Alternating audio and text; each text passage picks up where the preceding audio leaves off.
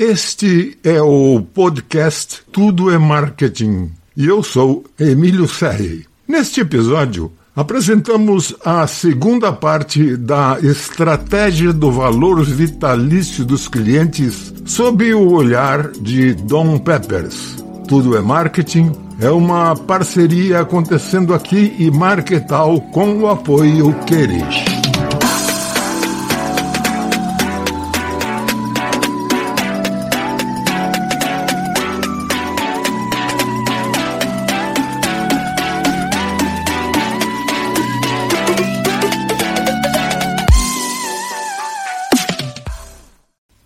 Sempre que você implementa alguma ação ou tática que aumenta o LTV, o valor vitalício de um cliente, você está agregando valor econômico real ao seu negócio na quantidade desse aumento.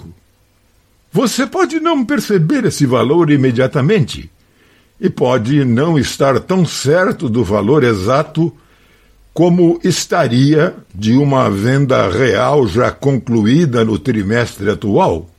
Mas o aumento de LTV ainda representa um valor genuíno para sua empresa. Só não foi ainda coletado do cliente.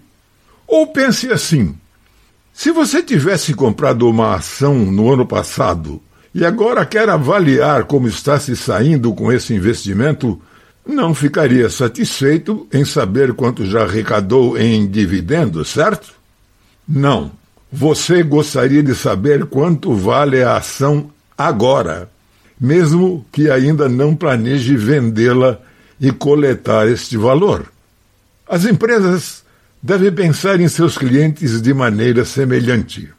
Os clientes são ativos financeiros para uma empresa, como ações ou títulos mas esses ativos específicos têm cérebros e memórias. Portanto, seus valores irão subir e descer com base na forma como foram tratados. Obviamente, a maneira mais direta de aumentar o LTV de qualquer cliente é fornecer uma melhor experiência a ele. Primeiro, reduzindo o atrito que muitas vezes leva os clientes a desertarem e, em seguida, melhorando o nível de engajamento com o cliente, de modo a criar mais lealdade e compromisso emocional. No entanto, como quase sempre custa dinheiro melhorar a experiência do consumidor, é lógico perguntar quanto valor pode ser criado em troca de qual custo. E é por isso que é importante rastrear as alterações do LTV.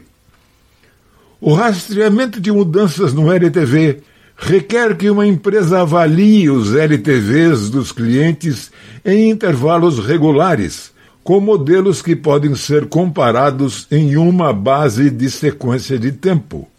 Empresas com visão de futuro, com iniciativas de análise preditiva avançada, começaram a se concentrar no problema. O Royal Bank of Canada, por exemplo, era um adotante precoce do indicador-chave de desempenho. Uma análise de alguns anos da Aberdeen descobriu que as empresas de alto desempenho que usam análises de clientes superam seus pares em áreas como mudanças ano a ano no valor de vida do cliente. Comece a pensar no valor vitalício do cliente como uma ferramenta para construir seu negócio a longo prazo. O que você deseja fundamentalmente é melhorar a experiência do cliente de forma a aumentar os valores de vida útil de seus clientes, transformando-os em ativos cada vez mais valiosos. A mudança no LTV é o principal meio de criação de valor por trás das melhorias na experiência do cliente. Pense a longo prazo. Não é mais ciência de foguetes. O valor vitalício do cliente não representa nada mais complicado do que o valor futuro do cliente. E mesmo que prever o futuro seja impossível, ainda podemos usar dados e análises para fazer estimativas inteligentes e informadas de LTV, o que nos permite priorizar nossas atividades de marketing e orçamentos de atendimento ao cliente. Quando você trata melhor um cliente, é mais provável que ele faça negócios com você no futuro, gerando o aumento no LTV. Assim, avaliando valores vitalícios de clientes em intervalos regulares, usando modelos comparáveis, podemos rastrear essas mudanças ao longo do tempo, com o objetivo de longo prazo de aumentar o LTV de cada cliente. Por exemplo, tornando o cliente mais leal ou vendendo a ele mais coisas. Mas agora a pergunta óbvia: é possível identificar mudanças no LTV à medida que acontecem? A resposta é um simples sim.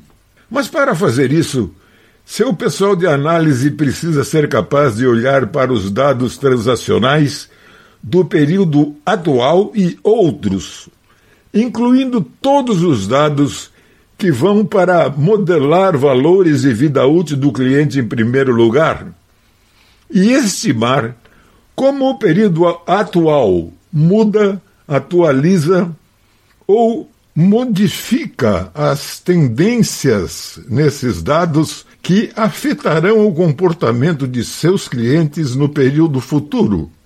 Se você tem um conjunto razoavelmente viável de modelos de LTV, não deve ser terrivelmente difícil identificar as variáveis nesses modelos que, quando alteradas, levam a mudanças no valor da vida útil. Esses são os seus indicadores principais, alguns dos quais serão mais importantes do que outros. Vamos agrupar indicadores principais em quatro categorias gerais. Drivers de valor ao longo da vida. Esses são os elementos de sua própria equação de LTV, os componentes reais que determinam Quanto valor um cliente cria para a empresa ao longo do tempo, como vendas mensais médias ou talvez a taxa de rotatividade? Quando a evasão aumenta entre um segmento de clientes, os LTVs desses clientes diminuem.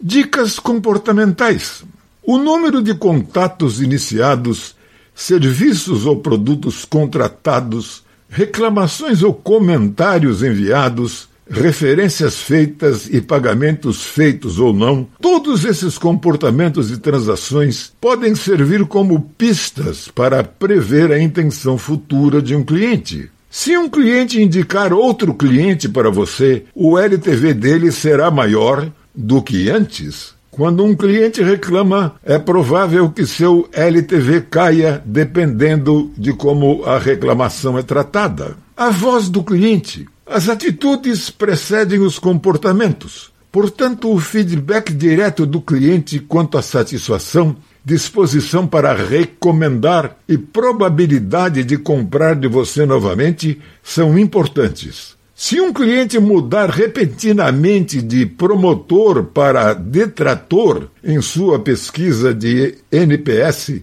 é claramente uma indicação de que o seu LTV diminuiu. E com dados compilados historicamente suficientes, você deve ser capaz de estimar quanto. Mudanças de estilo de vida. Quando um cliente consegue um novo emprego, ou se aposenta, ou se casa, ou se divorcia, quando seu estilo de vida ou situação pessoal passa por qualquer tipo de mudança, seu LTV também pode ser afetado, e algumas dessas mudanças serão previsíveis. Não importa o quão bons sejam seus dados e análises, tenha em mente que isso nunca será uma ciência exata. E o melhor que você pode esperar é fazer estimativas razoáveis quanto às consequências econômicas das políticas de marketing e serviços de sua empresa. Mas o poder do computador e as ferramentas analíticas estão aí disponíveis e não são proibitivamente caros. Como alternativa, você pode se contentar em voar às cegas. Se você não quer se dar ao trabalho ou despesas de rastrear os valores de vida do cliente, porque eles são muito confusos, você deve esperar que nunca precise voar em um avião no qual o piloto se recusa a olhar para os instrumentos porque eles não são 100% precisos. Além do portal Acontecendo Aqui, você pode acompanhar este podcast em um smartphone ou nas principais plataformas de áudio. Eu sou Emílio Serri e agradeço a sua audiência.